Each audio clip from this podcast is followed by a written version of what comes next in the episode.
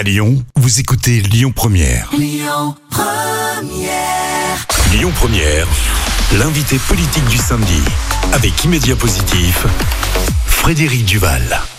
Bonjour à toutes et à tous, je suis heureux de vous retrouver pour l'émission L'invité politique le samedi de 11h à midi sur Lyon Première. Vous le savez, c'est un moment euh, de convivialité, de partage, d'échange, de découverte, une émission sans a priori ni parti pris. On va partir à la rencontre et à la découverte euh, à la fois d'un arrondissement, d'une ville, des enjeux métropolitains. On parlera évidemment de la présidentielle. Et je suis avec euh, un maire du quotidien, un maire d'arrondissement, Pierre Oliver. Bonjour. Bonjour Frédéric Duval. Vous êtes le maire du deuxième arrondissement de Lyon. Vous êtes aussi conseiller métropolitain, conseiller régional. Et euh, vous êtes un maire aujourd'hui euh, qu'on connaît, qu'on voit beaucoup. Mais on va partir un petit peu à la découverte de votre arrondissement. On va partir à la découverte de vos projets. Et on parlera évidemment des élections. Mais vous le savez, on commence toujours par euh, une question d'actualité. Alors, il y a quelques jours, par tweet interposé, euh, le maire de Lyon, Grégory Doucet et Éric Zemmour, ce qui semble comme ça un peu improbable quand on le raconte, se sont écharpés euh, avec des propos qui ne m'appartient pas ici de reproduire sur la zone 30, puisque Lyon est devenue même une ville 30 le 30 mars. Ça veut dire que en ville, on va passer à 30 km heure. Alors j'avais deux, deux sujets pour vous. Euh, qu'est-ce que vous pensez d'abord de cette limitation à 30 km heure. Puis qu'est-ce que vous pensez de cette réaction des uns et des autres? Est-ce que c'est la campagne qui nous a un petit peu envahi euh, sur ces sujets? Bon, tout d'abord, euh, sur la zone 30, euh, moi je fais, j'habite et je suis maire d'un arrondissement qui a la large partie de son territoire qui était déjà en zone 30. Je dirais qu'on a une exception évidemment sur cette route métropolitaine hein, qui traverse à la fois Perrache et Confluence. Moi, de manière globale, euh, la zone 30, euh, j'y suis plutôt favorable parce qu'en réalité, il y a derrière un véritable enjeu de sécurité publique et vous savez que la sécurité au sens large est un thème qui euh, me tient à cœur et donc euh, de ce point de vue-là, je dirais que j'y suis euh, favorable. Après la polémique que vous venez d'évoquer entre le maire de Lyon et le candidat Zemmour, vous savez, je pense que Éric Zemmour cherche en permanence à se faire du buzz, les écologistes également, donc finalement on le voit bien, c'est deux personnes qui systématiquement cherchent la petite polémique qui s'affrontent. J'y prête pas plus attention pour être tout à fait honnête. D'accord, mais parce que je ne l'ai pas précisé, mais tout le monde le sait, mais vous êtes LR, hein, vous êtes aussi on en parlera tout à l'heure, le porte-parole régional de, Valérie Pacresse, un des porte-paroles. Euh, donc vous avez aussi un, un, avis sur le sujet.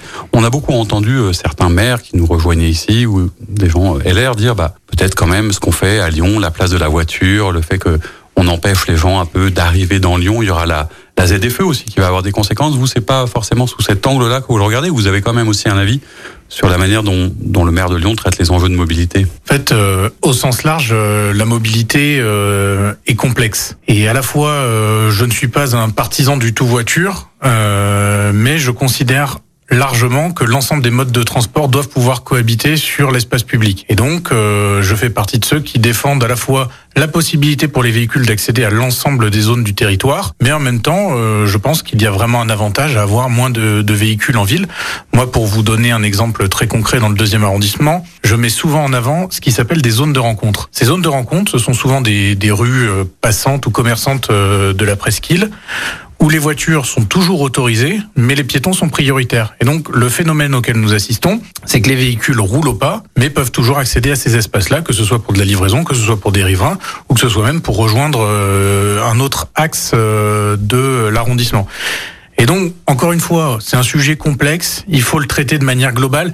Et moi, ce qui m'inquiète un petit peu avec les écologistes, et c'est souvent des discussions que j'ai avec eux, c'est qu'eux veulent euh, fermer et bannir la voiture, là où certaines personnes n'ont pas d'autre choix que d'utiliser ce mode de transport, parce qu'on le voit bien, la métropole de Lyon au sens large a quelques carences pour la desserte de certaines zones, et donc c'est pour ça qu'il faut avoir un équilibre entre tout. On y reviendra, parce que c'est évidemment un des sujets qui concerne euh, vos relations d'arrondissement avec la métropole sur la piétonisation et, notamment les aménagements euh, du Rhône. Alors on va aussi partir, je le disais, à la découverte, euh, je vais dire, de l'homme derrière l'homme politique, puisque vous avez moins de 30 ans, vous êtes maire d'arrondissement, conseiller régional, ce qui est assez rare, hein, je ne sais pas quels étaient les chiffres exacts, mais bon, ça demeure assez rare.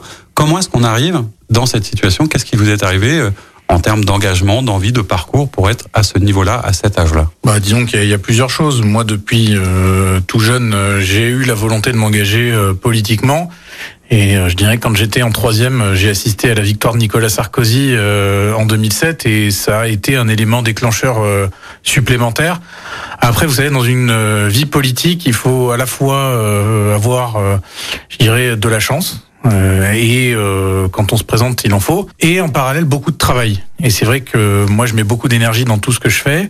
Et, euh, et, derrière, je pense que c'est le cumul des deux qui fait que derrière, vous arrivez à, à, à, progresser et avoir une, une carrière, je dirais, qu'elle soit politique ou même, je pense que cela est vrai aussi pour le monde professionnel. Qu'est-ce qui vous a fait Vous avez le souvenir de, de, votre premier engagement et pourquoi vous êtes engagé d'ailleurs J'allais dire à droite. Souvent, quand on est jeune, on a envie un peu de faire la révolution, de changer le monde on est plutôt à gauche, non Vous, c'est qu'est-ce qui vous a amené à choisir ce, ce bord politique? Ben, pour tout vous dire, j'ai grandi à l'étranger et euh, j'ai notamment grandi en Roumanie. Je suis arrivé euh, à la fin des années 90. Le pays venait de tourner la page euh, de plusieurs décennies de communisme et donc de politique euh, d'ultra gauche. Euh, j'ai vu la misère dans ce pays-là à l'époque hein, et la reconstruction qui était nécessaire pour ramener je dirais, un équilibre euh, dans ces pays d'Europe de l'Est. Et c'est tout naturellement que je me suis tourné évidemment vers la, la, la droite, la droite républicaine. Euh, ce sont des valeurs lesquelles je crois, euh, le mérite, le travail, euh, la liberté individuelle. Et donc c'est pour ça que dès que je suis rentré en France à l'issue de mon baccalauréat, eh ben, j'ai été poussé tout de suite la, la, la, porte de la fédération UMP à l'époque euh, pour pouvoir euh, m'engager. Et je pense que je suis rentré en France fin août et début septembre, je poussais la porte de la première fédération UMP euh, pour prendre ma carte. Oui, c'est important cette notion de l'engagement. On y reviendra d'ailleurs parce que c'est un des sujets aussi pour la jeune génération. Mais le fait d'être, j'allais dire, encore jeune et tout proche d'un certain nombre de jeunes dont on voit aujourd'hui dans les sondages qui n'ont peut-être pas envie de voter, qui s'engagent pour plein d'autres choses, mais qui vont pas forcément voter. Est-ce que ça vous permet peut-être d'être plus euh, facilement dans la compréhension d'abord de pourquoi ils vont pas voter? Est-ce que ça vous permet de trouver peut-être aussi plus facilement des solutions pour euh, les guider, les encourager, les appeler au vote? Est-ce que cet euh, aspect générationnel peut avoir un, une importance aujourd'hui? Alors ça peut jouer très clairement et je suis convaincu que en ayant 29 ans, j'arrive à toucher plus largement des gens qui n'ont pas encore la trentaine. Pour autant, je trouve qu'en France, on n'apprend pas assez euh, à la jeune génération ce qu'est l'éducation politique, ce que sont les courants de pensée. Et c'est un petit peu ça qui, qui nous manque aujourd'hui. On le voit bien, euh, bon nombre de jeunes aujourd'hui ne font plus la différence entre la droite et la gauche, ne connaissent en réalité pas euh, la différence entre les uns et les autres, et on assiste à une consommation de la politique.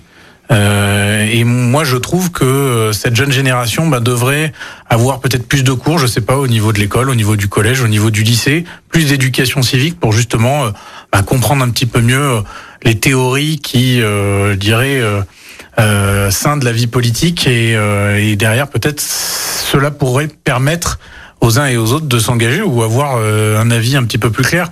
Moi, quand je vois que d'une élection à l'autre, les jeunes changent totalement leur vote en passant euh, euh, d'un vote écologiste à un vote de droite, bah, finalement, euh, c'est un phénomène auquel on aurait pu assister il y a euh, ne serait-ce que 20 ans.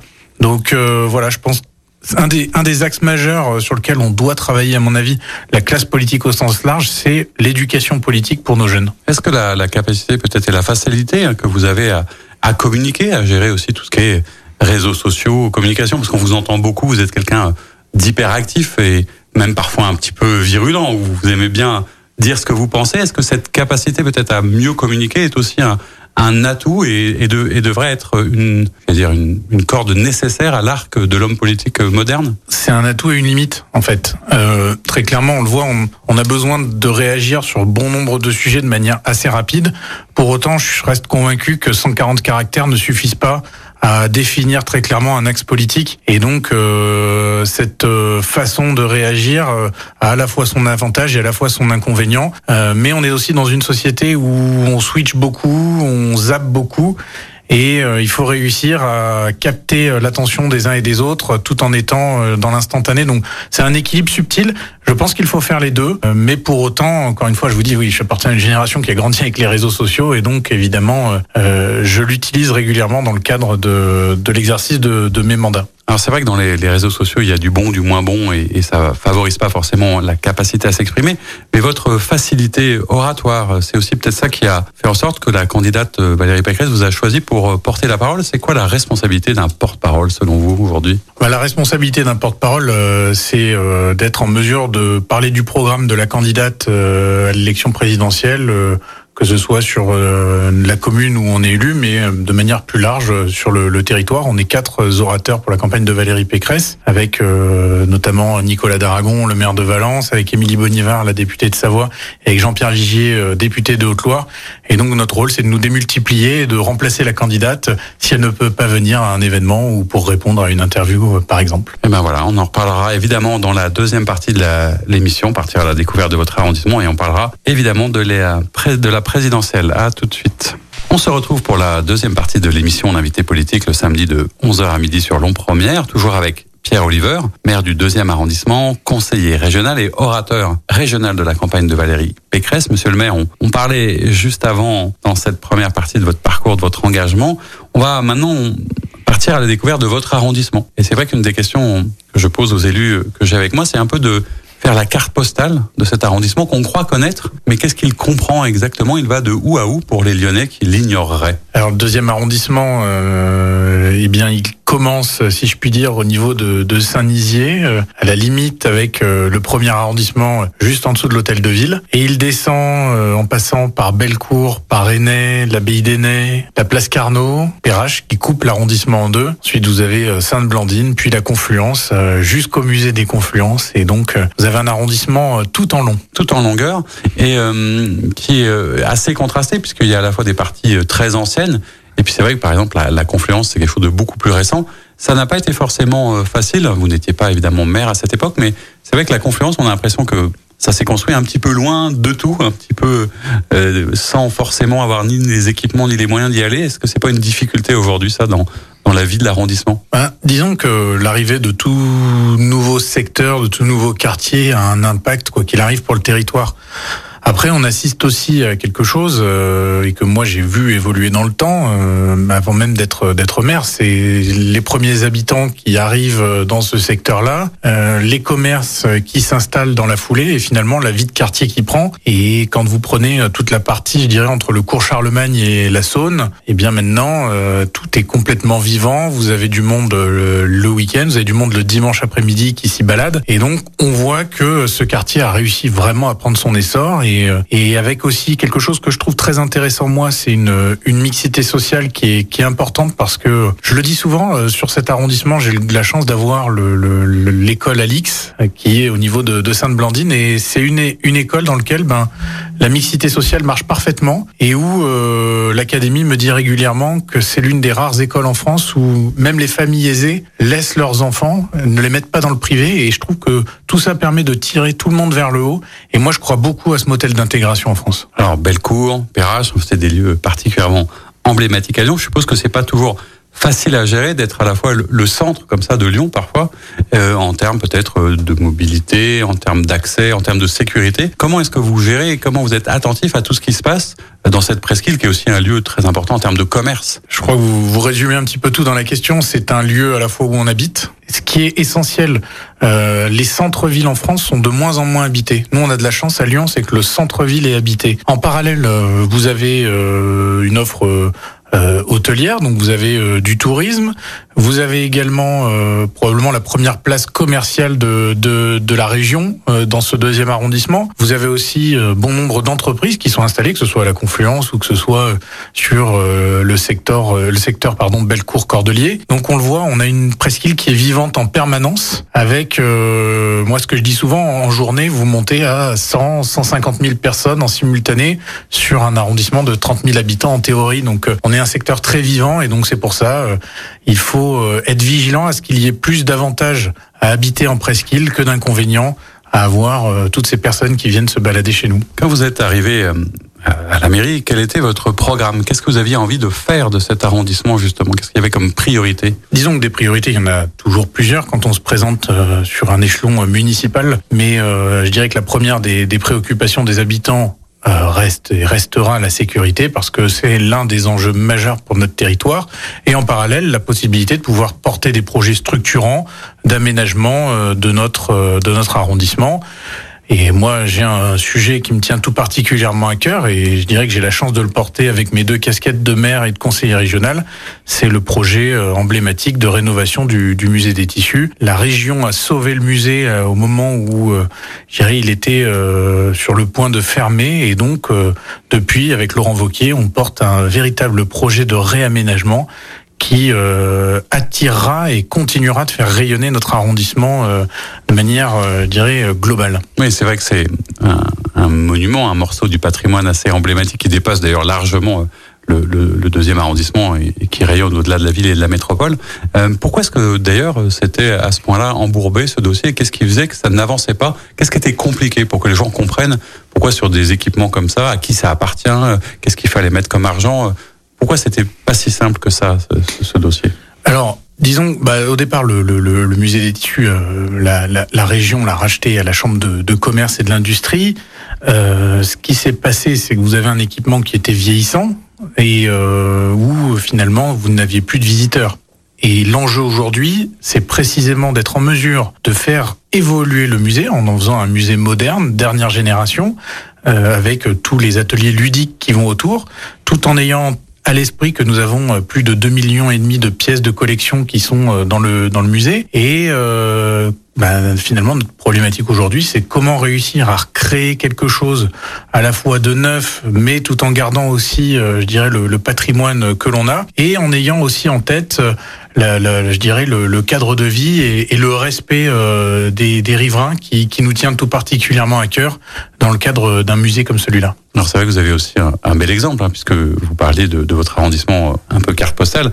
Au bout du bout de Confluence, il y a quand même le musée des Confluences, qui est pour le coup une, une magnifique réussite et qui, je suppose, enfin, il suffit de se promener autour le, le week-end, il y a à la fois beaucoup de monde, des expos vraiment très très intéressante. Je suppose que ça, vous en êtes très heureux comme maire. Toujours. C'est ce qui fait la grandeur d'un territoire, c'est aussi l'offre culturelle. Et l'offre culturelle, elle passe par de beaux musées, par la mise en valeur aussi de ce que savaient faire nos ancêtres.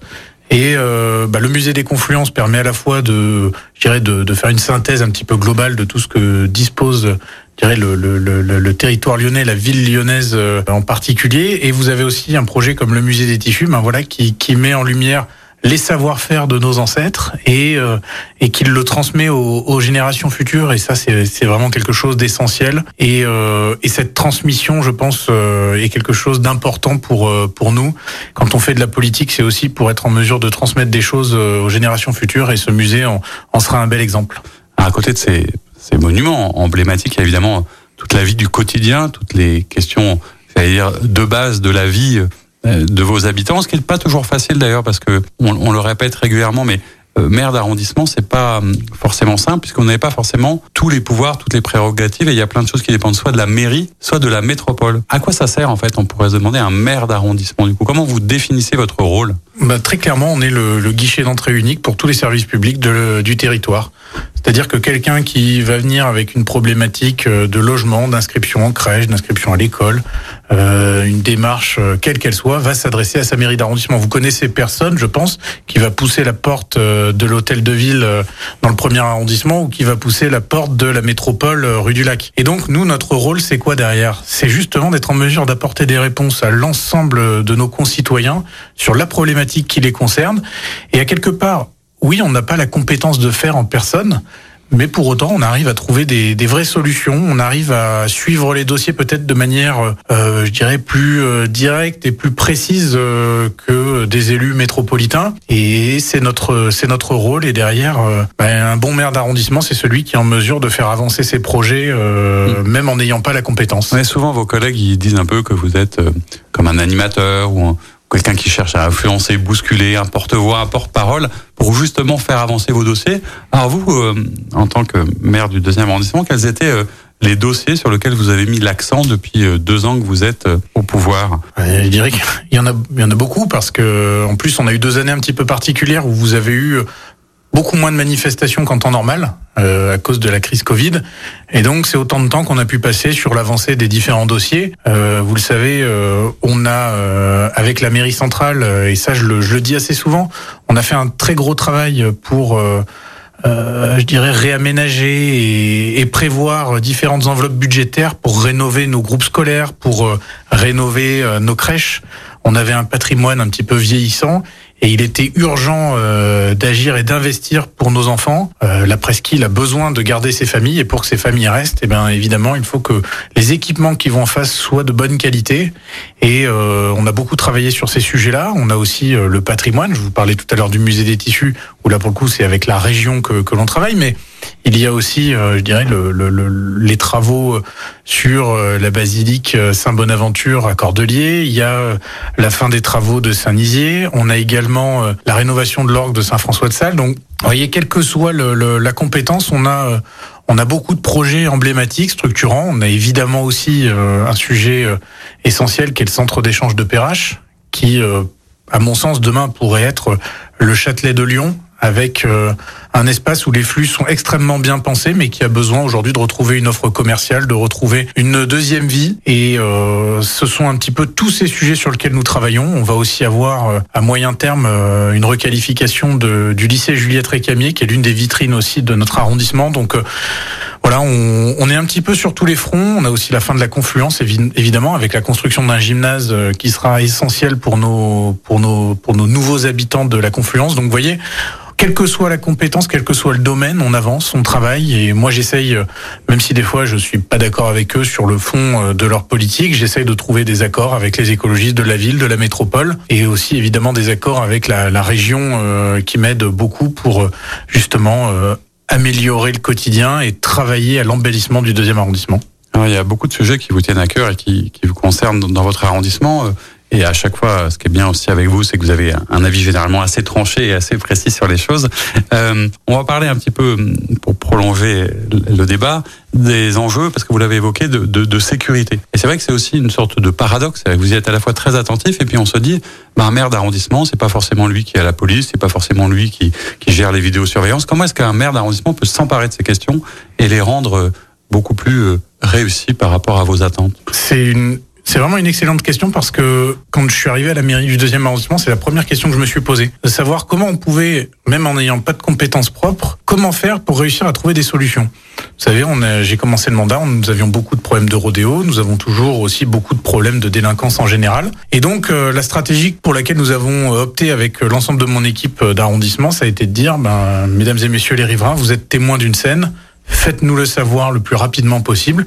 Et nous, derrière, on va essayer d'interpeller les différents pouvoirs publics, ceux qui sont compétents pour faire. Et grâce à cela, bien, nous avons réussi à alerter l'opinion publique sur les phénomènes de rodéo. Euh, grâce à cela, euh, j'ai réussi à faire venir la mission parlementaire sur le rodéo à Lyon avec les deux rapporteurs euh, qui sont justement venus l'été dernier à Lyon pour essayer de faire évoluer la loi. Euh, et puis pour qu'aussi la mairie centrale assume un petit peu son rôle et soit en mesure euh, ben de, de, proposer une offre supplémentaire en vidéoprotection et en, équipe, en équipage de police pour que justement nous endiguions le phénomène. En parallèle, euh, et ça, vous voyez, c'est euh, mon rôle de maire d'arrondissement, je convoque toutes les familles de délinquants qui sèment le trouble sur différents espaces publics. On a l'exemple de la place Camille Georges au niveau de la confluence où vous avez une vingtaine de, jeunes individus qui ont entre 12 et 17 ans et qui pourrissent le quotidien des riverains, qui tirent au mortier, qui essayent de scier la caméra qui est installée, qui montent sur les voies de chemin de fer, qui insultent les différents passants. Eh bien, nous avons décidé de les convoquer tous individuellement dans mon bureau avec la police nationale, la police municipale, les bailleurs sociaux, les référents scolaires de ces enfants, en leur expliquant que c'était le dernier avertissement et que maintenant nous comptions sur eux pour changer de comportement. Il y a à la fois beaucoup de pédagogie, mais aussi la possibilité, peut-être demain, d'opter pour différentes sanctions. La région nous permet depuis peu bah, de supprimer des aides régionales pour certains individus.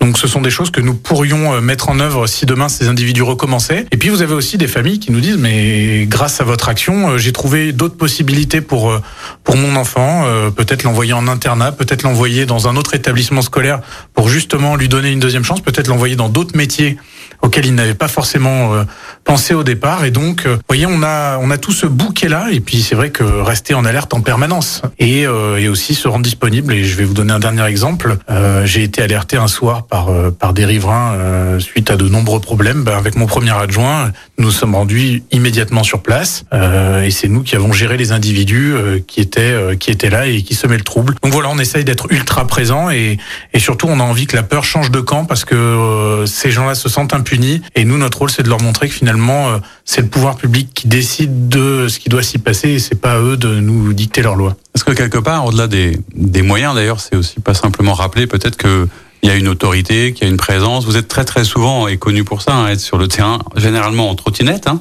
vous êtes, euh, je sais que le maire, vous l'avez rappelé à un moment, mais euh, vous êtes très très présent. C'est aussi ça qu'attendent vos habitants et ce dont ils vous parlent, c'est qu'ils peuvent facilement vous contacter euh, et vous parler Je pense que euh, à l'heure où on se parle, plus de la moitié des habitants du deuxième euh, ont mon numéro de perso mon numéro de portable personnel, euh, m'interpellent directement lorsqu'ils ont un problème. Je pense que c'est notre rôle. Et finalement c'est ce qui est intéressant dans le dans le mandat de maire, c'est d'être en capacité au quotidien, quel que soit le jour, quelle que soit l'heure, quel que soit le moment, de pouvoir intervenir, de pouvoir les aider.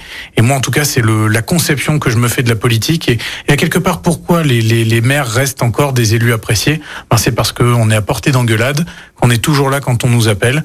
Et en tout cas, c'est pour ça que nous, euh, là-dessus, on, enfin, en tout cas, moi, j'ai, euh, j'ai envie de, de, bien faire et d'être le plus près de mes habitants. Et ben, on parlera de tous nos sujets euh, dans quelques instants dans la troisième partie de notre émission et évidemment des élections qui approchent. À tout de suite. On se retrouve pour la troisième partie de notre émission L'invité politique le samedi de 11h à midi sur Lyon Première, toujours avec Pierre Oliver, le maire du deuxième arrondissement. On était en train de, parler justement des sujets qui concernent votre arrondissement et avant d'évoquer la politique nationale et les élections, je voulais qu'on on poursuive un peu sur un, sujet qui j'imagine là encore vous, vous oppose sans doute à la mairie écologiste, c'est la question de la piétonisation, puisque c'est vraiment un sujet dont on parle beaucoup dans la presqu'île. Quel est votre avis là-dessus? Est-ce que vous êtes pour ou contre cette piétonisation? Moi, au sens large, je suis plutôt euh, opposé à la piétonisation. Euh, même si je note quelque chose de différent par rapport euh, à l'élection des Verts et au discours qui nous est porté aujourd'hui.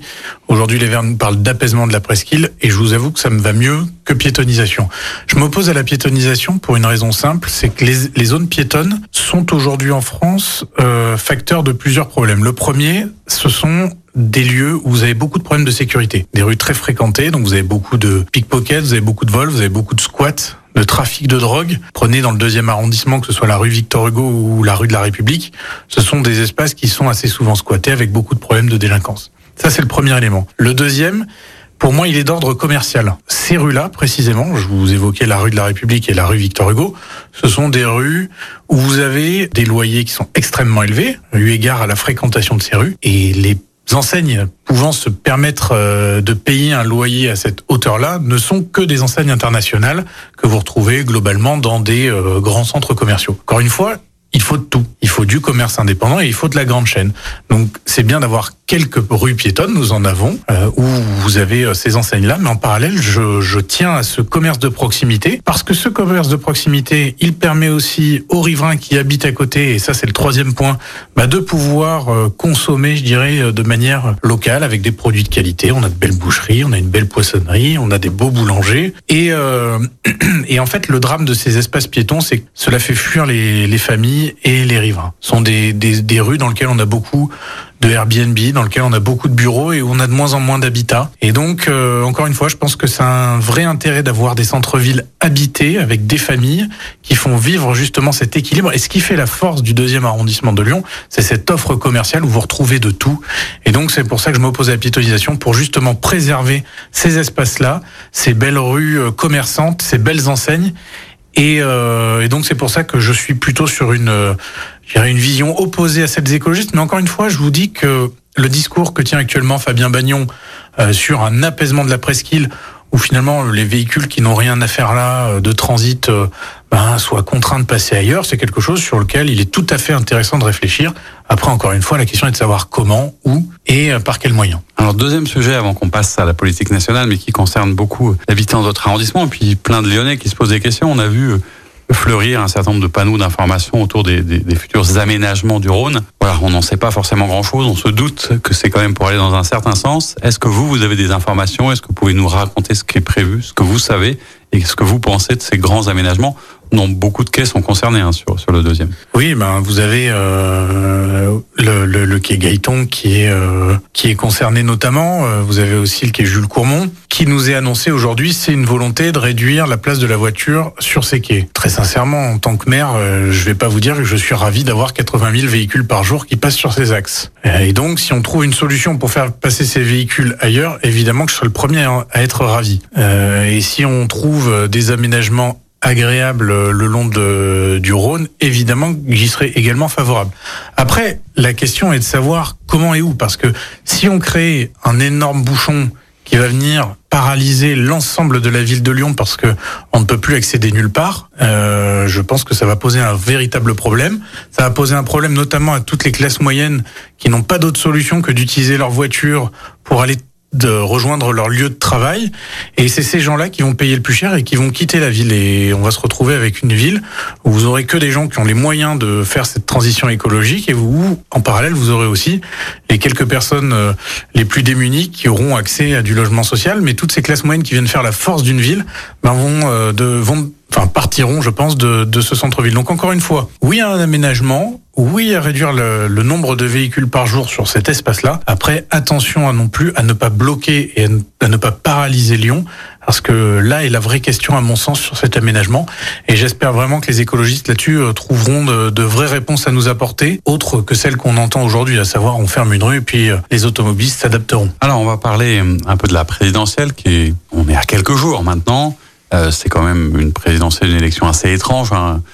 On comprend pourquoi, vu le contexte et vu la situation, vu la sortie de Covid et tout ce qui s'est passé en Ukraine. Je le disais, vous êtes un des porte-parole régionaux de Valérie Pécresse, donc euh, particulièrement bien informé, au cœur du dispositif. Euh, comment vous vivez, vous, ces, ces derniers jours de campagne? J'oserais dire, dans quel état est votre candidate? Parce que euh, elle doit souffrir quand même d'une situation qui est pas évidente. Euh, Aujourd'hui, les sondages sont pas très favorables. Comment vous le vivez? Est-ce que vous estimez que c'est juste? Et comment vous allez occuper vos derniers jours de campagne? Et donc les derniers jours de campagne sont très denses pour une raison euh, qui en plus est propre à Lyon, c'est que nous avons euh, jeudi euh, le dernier meeting de Valérie Pécresse de sa campagne présidentielle du premier tour qui aura lieu à Gerland. Donc on est pleinement mobilisé sur l'organisation de cet événement où on attend plus de plus de 2000 personnes euh, voilà dans le dans le 7e arrondissement. Après encore une fois, c'est une campagne qui est très compliquée parce que il n'y a pas réellement de campagne. Vous avez un président de la République qui refuse tous les débats euh, en même titre que vous n'avez euh, aucun ministre euh, qui vient débattre face aux autres candidats. Moi, je me rappelle de 2012, l'élection présidentielle, le président Sarkozy sortant, ben euh, allait se confronter aux différents euh, interlocuteurs. Je me souviens d'un débat face à Laurent Fabius où justement le président Sarkozy défendait son bilan. Aujourd'hui, Macron, le président Macron évite tous les débats. En même temps, je peux le comprendre parce qu'il a un bilan qui est plus que mitigé euh, sur l'ensemble des thématiques et ça fausse un petit peu l'élection. Donc euh, voilà, j'espère que euh, cette dernière semaine permettra à tout le monde de se faire un avis et de confronter les idées. Alors sur ce sujet, justement, on parlait à la fois du bilan, mais il faut aussi surtout parler du projet. Qu'est-ce qui, à votre avis, fait la force ou l'intérêt du programme de votre candidate et pourquoi n'est-elle pas aussi bien entendue alors qu'elle porte visiblement un certain nombre de sujets? On parlait tout à l'heure du pouvoir d'achat et pourrait nous, en reparler, mais elle a l'air de s'intéresser à un certain nombre de sujets, mais c'est comme si on ne s'intéressait pas au fond. Comment vous expliquez ça et quels sont les projets qu'elle porte vraiment? Euh, C'est sûr que nous, on vient de traverser une campagne présidentielle jusque-là où on a beaucoup plus parlé de la forme et, euh, je dirais, du meeting de Valérie Pécresse de la Villette que euh, du reste euh, des propositions. Moi, vous savez, j'ai soutenu Valérie Pécresse dès le premier tour, enfin, je dirais même dès le, pardon, dès la primaire LR, dès le premier tour de la primaire LR qui avait lieu en, en, décembre dernier. Et pour une raison assez simple, c'est que Valérie Pécresse avait cette capacité et a cette capacité à parler de sécurité, d'immigration, de thèmes qui sont, euh, je dirais, structurants à droite. Mais en parallèle, elle faisait quelque chose auquel je crois beaucoup également, c'est de parler d'environnement, de parler d'éducation, des thèmes sur lesquels on n'entend jamais la droite. Elle, au contraire, euh, a pris ces sujets-là à bras le corps.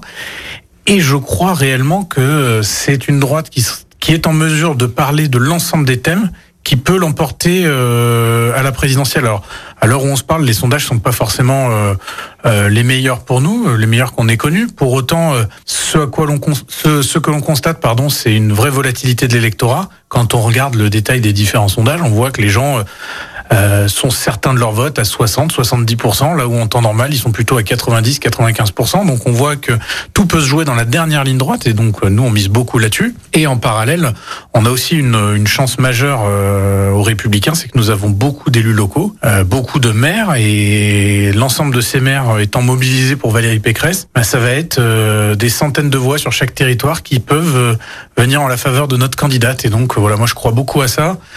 Et encore une fois, voilà, euh, c'est une campagne étrange qui se termine, mais euh, j'espère qu'elle se terminera bien pour nous. Alors, ce qu'on évoque aussi parfois, euh, on recevait il y a quelques semaines le sénateur François-Noël Buffet avec qui on parlait de ça.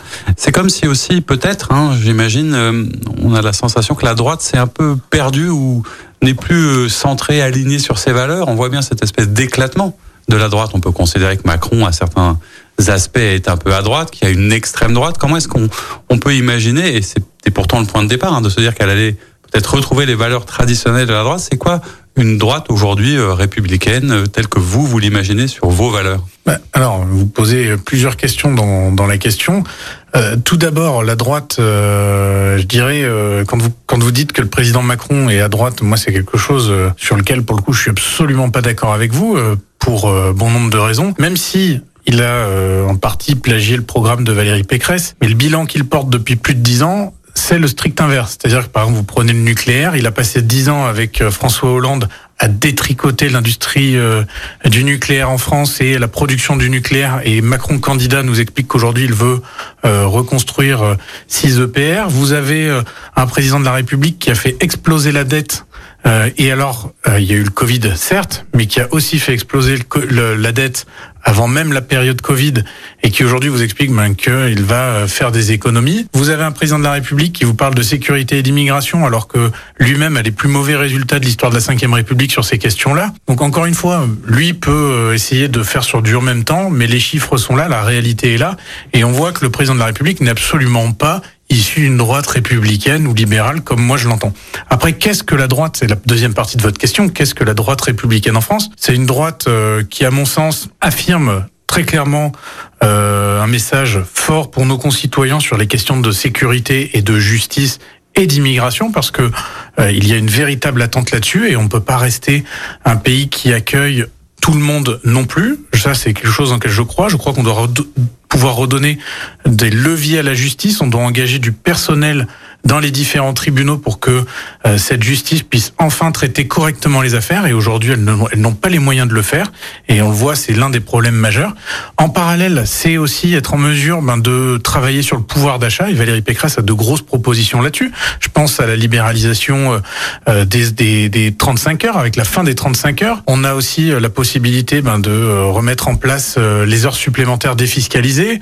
On évoque aussi et on propose la possibilité pour les salariés de pouvoir convertir leur RTT en rémunération. Donc vous voyez, nous, on, travaille vraiment sur ces questions de pouvoir d'achat et je pense que la droite républicaine, c'est à la fois défendre plus de liberté et aussi nous permettre de retrouver du pouvoir d'achat sans être sous euh, une pression aussi forte de la fiscalité. Alors un des enjeux, vous l'avez évoqué, hein, sur euh, ces élections qui arrivent, c'est qu'il y a une forme d'indécision majeure de l'électeur.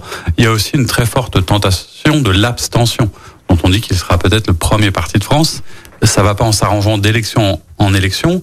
Euh, ça peut expliquer aussi parfois d'ailleurs euh, la tentation des extrêmes chez les plus jeunes générations, ce qui est parfois étonnant. Comment est-ce que quand on est un responsable politique, à la fois, je vais dire national mais aussi local, comment on vit cette abstention, euh, euh ce fait que les jeunes ne veuillent plus aller voter? Comment est-ce qu'on remobilise?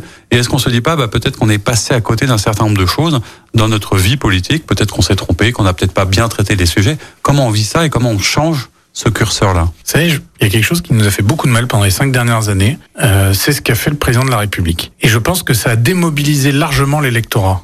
Je vous dis ça euh, parce que derrière, vous avez un président qui a passé son mandat à expliquer blanc et affaires noires. D'habitude, on entend souvent euh, les euh, les uns les autres dire bah tiens, il a pas assez fait ce qu'il avait promis. C'est quelque chose que j'ai toujours entendu sur Nicolas Sarkozy, il n'a pas été assez loin, on attendait à ce qu'il fasse plus. Là avec le président Macron, vous avez quelqu'un qui a annoncé l'inverse de ce qu'il a fait. Et ça nous élus, ça nous décrédibilise beaucoup. Parce que les gens nous disent, ben, vous nous promettez quelque chose, mais vous allez faire l'inverse. Alors précisément, en tant qu'élu locaux, et moi en tant qu'élu local en particulier, ben, j'essaye d'appliquer au maximum ce pourquoi j'ai été élu. Et je pense d'ailleurs que les Verts aussi essayent d'appliquer au maximum ce pourquoi ils ont été élus. Et c'est là une vraie différence. Et à quelque part, quand on dupe autant les lecteurs, eh ben, faut pas s'étonner que derrière, euh, à la fois, ils se retournent vers des extrêmes, mais qu'en parallèle, ils refusent d'aller voter. Après, sur l'abstention, euh, on verra la semaine prochaine euh, ce qu'il en sera. Moi, ce à quoi j'ai assisté aussi dans la mairie du deuxième, c'est que nous avons eu plusieurs milliers de personnes qui sont venues s'inscrire sur les listes électorales à l'approche de la présidentielle. Donc, c'est quand même aussi un, signe positif pour nous. Après, on verra bien ce qu'il en est. On sera toujours sur une participation plus forte que celle que nous avons eue au municipal. Pour autant, voilà, nous, nous verrons bien la semaine prochaine. Et encore une fois, ce non-débat ne favorise pas le refus du débat du président de la République ne favorise pas les gens à aller voter. Alors on le sait et on l'entend, vous êtes quelqu'un de, passionné par euh, cet engagement politique. Euh, néanmoins, et c'est la question que je pose souvent pour, pour conclure euh, avec mes invités, c'est vrai que demain c'est dimanche. On se dit est-ce qu'il y a un dimanche quand on fait de la politique? Est-ce qu'il y a un moment où vous arrivez entre guillemets à décrocher, à vous poser, à être en famille sans parler de politique? Ou alors c'est vraiment quelque chose qui vous prend tout votre temps et votre énergie? Bah, disons que c'est quelque chose qui, qui, me passionne, donc c'est vrai que j'en parle beaucoup. Euh, c'est des sujets euh, sur lesquels je suis mobilisé en permanence. Et quand on est mère, en réalité, c'est du lundi au dimanche euh, en permanence. Après, c'est sûr qu'il y a des parenthèses familiales, euh, comme beaucoup, et puis il y a aussi des parenthèses sportives, parce que quand l'OL joue, c'est important de pouvoir voir les résultats de l'OL. Mais plus sérieusement, oui, on est, je reste quand même malgré tout beaucoup mobilisé sur cette question-là et sur l'action municipale. Ouais, pas forcément facile d'avoir un hobby, une passion, etc. On va se quitter en musique, hein, parce que je demande souvent mes invités avec quoi il voudrait repartir de cette émission. Vous nous avez choisi un titre. Euh, quel est-il et pourquoi l'avez-vous choisi Alors j'ai choisi euh, In the Army Now de Statu Quo pour une raison très simple, c'est que c'est le dernier morceau que j'ai téléchargé. Je l'ai écouté euh, en fin de semaine dernière dans un café à côté de la mairie centrale et donc je l'ai téléchargé à ce moment-là et, et, donc du coup ben voilà c'est c'est le morceau d'actualité. Exactement. D'actualité je sais pas parce qu'il a quelques années, j'étais même pas né, mais disons que c'est le dernier que, que j'écoute en ce moment. Eh bien ce qui est en musique, merci beaucoup d'avoir été notre invité. C'était un plaisir. On se retrouvera pour d'autres émissions avec d'autres invités après une petite période de silence liée aux règles électorales. Et en tout cas, je vous dis à très bientôt pour une nouvelle émission. Au revoir. Au revoir. C'était l'invité politique du samedi sur Lyon Première, en partenariat avec Immédia Positif, le web média qui rend visible l'essentiel. Retrouvez tous les invités politiques en podcast sur lyonpremière.fr et sur immédiapositif.fr. Écoutez votre radio Lyon Première en direct sur l'application Lyon Première, lyonpremière.fr et bien sûr à Lyon sur 90.2 FM et en DAB+. Lyon Première